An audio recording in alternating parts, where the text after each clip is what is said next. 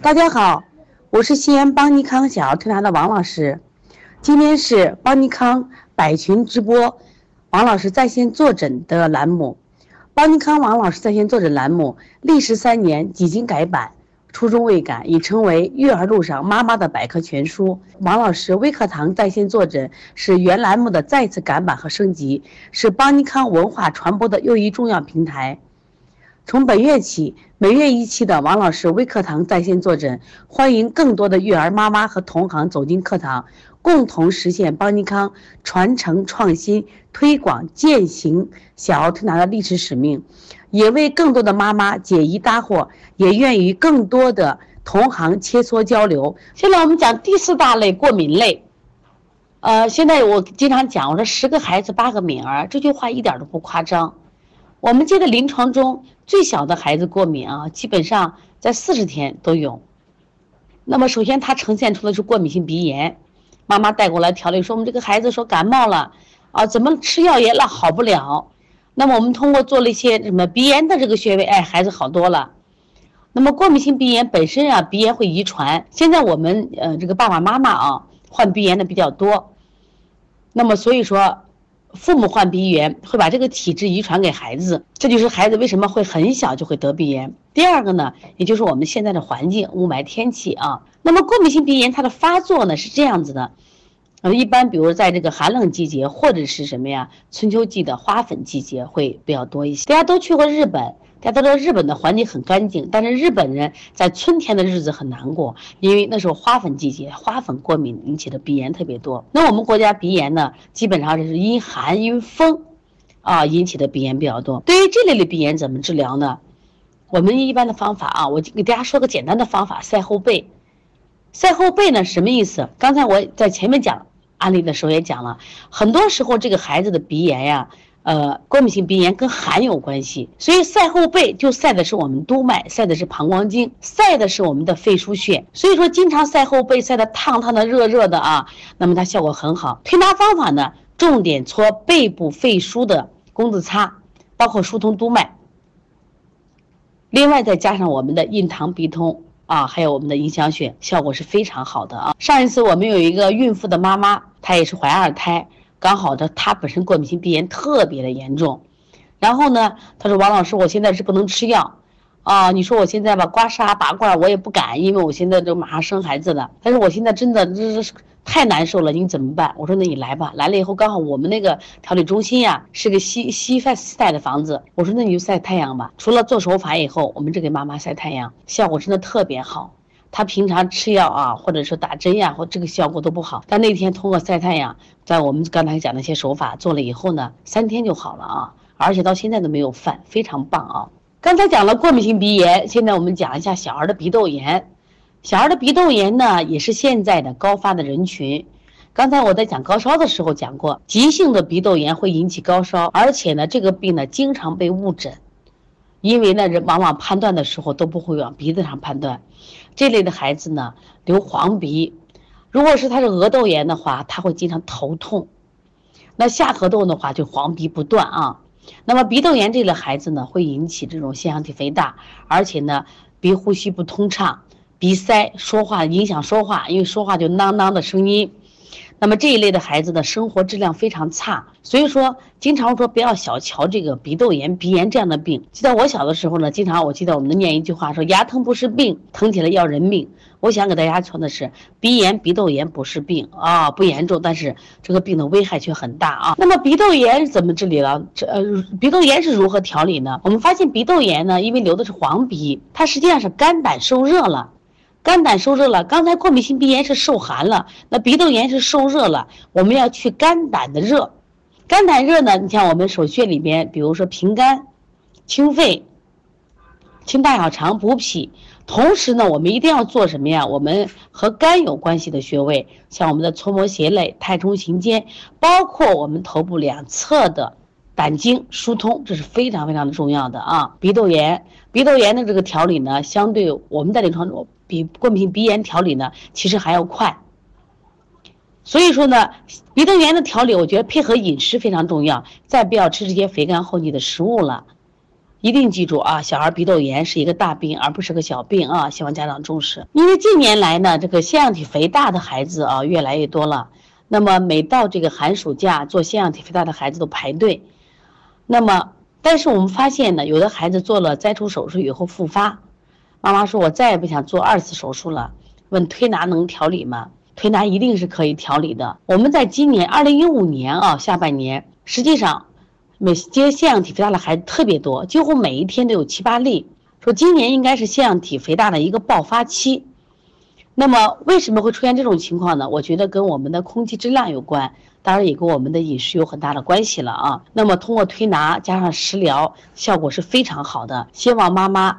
如果孩子患了腺样体肥大，要充满信心，而且好多腺样体肥大是妈妈学的手法以后，自己给孩子做推拿，都推得非常好的啊。腺样体肥大呢，在西医里边它是要做手术的，但是呢，实际上在我们临床小儿推拿里，真的完全可以不用做术后手术。再一个，因为腺样体肥大呢，它本身到了十二岁之后呢，才会逐渐萎缩，所以说在十二岁之前做手术，它复发的可能性是比较大。其实小儿推拿是我们儿科的一个疗法。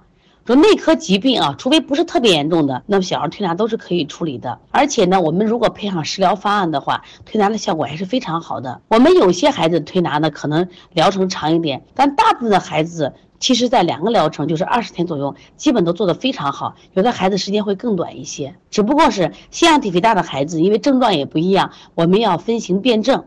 有的孩子好调，有的孩子相对慢一点，但是都是能调好的啊！希望家长充满信心。也希望你能自己学习，因为这是慢性病，需要在家里保健。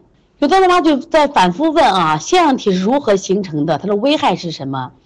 那么腺样体实际上是一个。我们现在的疾病，其实腺样体本身我们每个人都有，就包括我们今天听课的妈妈，你都有。但是为什么这个病在我们小时候没有呢？而现在有呢？是因为在我们的小时候呢，啊，我们可能生病的机会少，我们吃的肥甘厚腻的食物少，我们的空气质量好，所以说我们不得这样的病。现在的孩子之所以得这样的病，就刚才跟我们讲的生活环境也有关系，孩子反复感冒，孩子体内有积热啊。它都会引起的，包括空气质量很差，它的危害，它本身是一个腺样体，本身是一个腺体，就是我免疫器官。当孩子身体遇到外邪的时候，比如说遇寒、遇冷、遇细菌、病毒的时候，它就要出来跟它做斗争，就会增生。如果你正常的增生，它就回去了；可是你老反复感冒，它就回不去了，就变得肥大了。那么腺样体的危害是什么呢？因为它的位置呢是位于我们的这个耳朵旁边。一般患腺样体的孩子，如果他这个腺样体的位置靠近耳朵旁边啊，有的人是靠近鼻区，会鼻塞很严重；靠近耳朵区的孩子会得这个分泌性中耳炎。后面下面我还要讲中耳炎。那分泌性中耳炎呢，会让孩子的听力逐渐下降。这个为这个课堂我也讲过啊，中耳炎关于中耳炎的分型辨证，会让孩子的是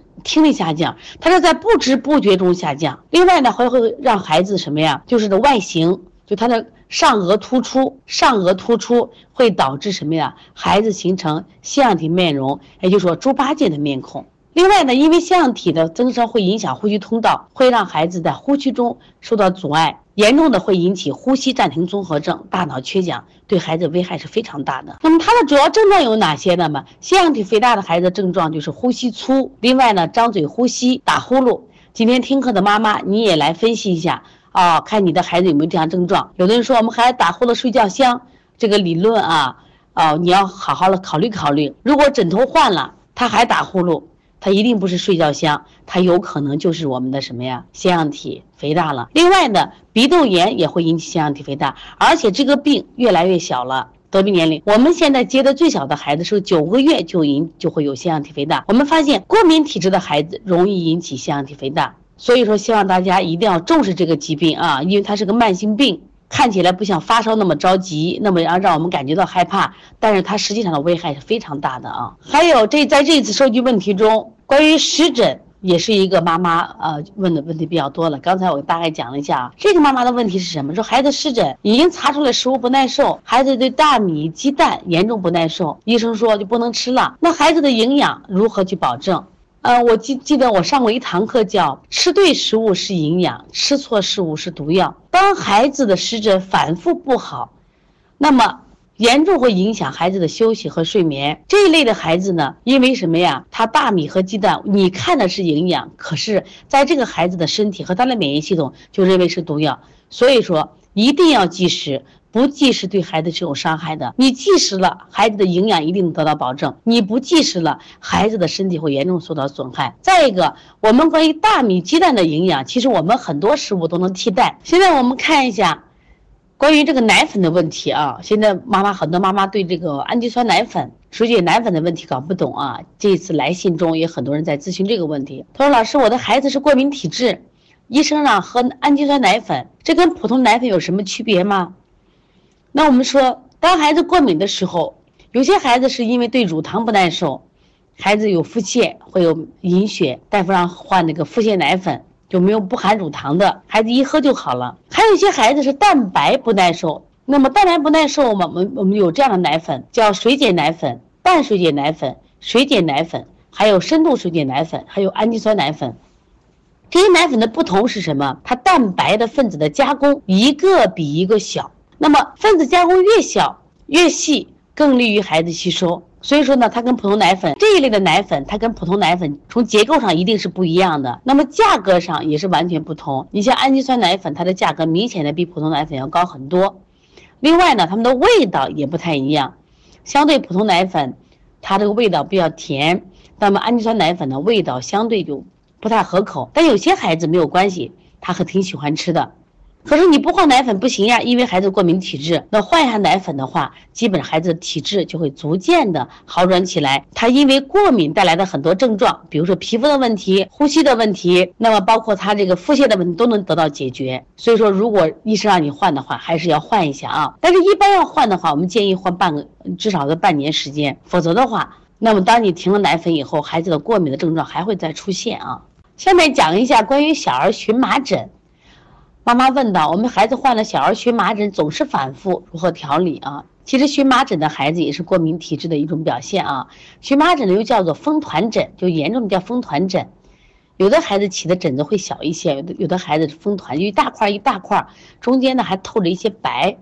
它一般呢跟什么？在中医里面说跟什么有关呢？跟风有关系。所以在这里边呢，我们就要什么呀？祛风。荨麻当然痒啊，祛风止痒。那么这样的孩子呢，我们发现呢。他这个荨麻疹的根儿呢，还在于这个孩子过敏体质。首先解决的是什么呀？饮食问题。刚才讲了，外界的这种尘螨、花粉过敏，我们不好解决。但是呢，我们说这种饮食的控制，我们是能解决的啊。所以小儿荨麻疹的这个反复呢，首先你先查查孩子有没有过敏。有些妈妈问呢，有没有穴位图啊？穴位图里边，我们邦尼康小儿推拿图书馆里面穴位很全，你可以进去看一看啊。另外说，小儿荨麻疹它总是它这个根在哪呢？它根刚才讲了一个是外界的原因，一个就是我们饮食的原因。